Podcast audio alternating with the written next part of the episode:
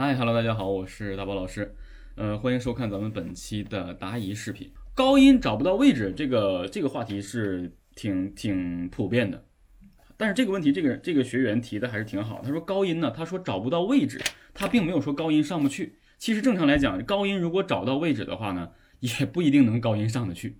但是首先我们来说一下，那么高音，我们每一个人在演唱高音的时候都会遇到问题。很多学员加到我来学习演唱，就是大宝老师。你就告诉我高音怎么唱，其他我不管，你就告诉我高音怎么唱。这个呢，这个问题咱们后续再说。那咱们单纯说高音找不到位置，高音的位置在哪儿？咱们刚才已经说了，发声位置其实是建立在共鸣的基础上才能体现出位置，因为声音就从这儿走，你只有共鸣出来才能感觉到这个声音有不同的变化。我想跟大家说的一点就是，高音就在鼻腔。为什么没人说老师我中音找不到位置？为什么没有人说我低音找不到位置？全都跟我说高音找不到位置，原因是什么？因为高音的位置啊，高音的演唱位置在鼻腔，我们所说的是共鸣位置啊。高音的演唱位置在流行唱法啊，在鼻腔和额头腔，额头腔、鼻腔这这几点都是相对靠前的。那么为什么在高音上我们不容易找到位置呢？是因为啊，我们平时说话，先不说唱歌，我们平时说话、朗诵，如果你是主持人的话，你参与到主持；如果你是广播员的话，你会广播。我们都用不到高音，尤其是这个广播员啊，或者这个这这种什么主播什么的，你基本上是用不到鼻腔和这个额头腔的。只有这种朗诵特别高亢的，会用到中高音区，它也不会带到鼻腔。只有演唱会用到鼻腔，所以这么下来，就我们就会说了啊，鼻腔是我们生活中很少用到的。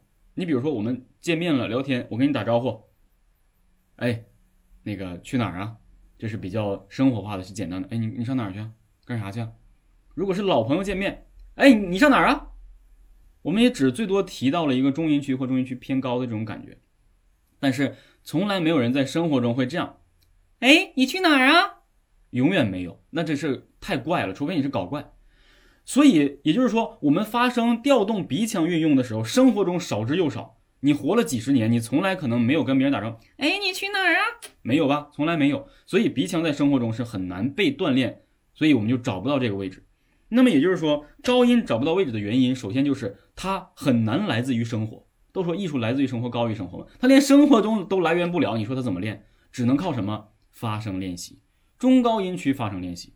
而且这个发声练习呢，又比较难练，因为它建立中高音区以上。所以他在练习的过程中，我们就得通过什么？通过咱们的练习，发声练习，硬性练习。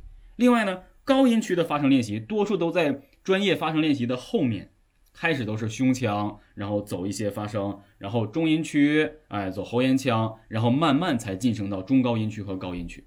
所以呢，想练，想找到这个高音区的发声位置啊，就得。慢慢的去接受练习，你还不能说跳过开始低音区、中音区的发声练习，直接上高音练习，这个你绝对找不到位置，你绝对找不到位置，所以需要按部就班的去进行练习。这样的练习视频咱们有啊，咱们有，咱们可以练习。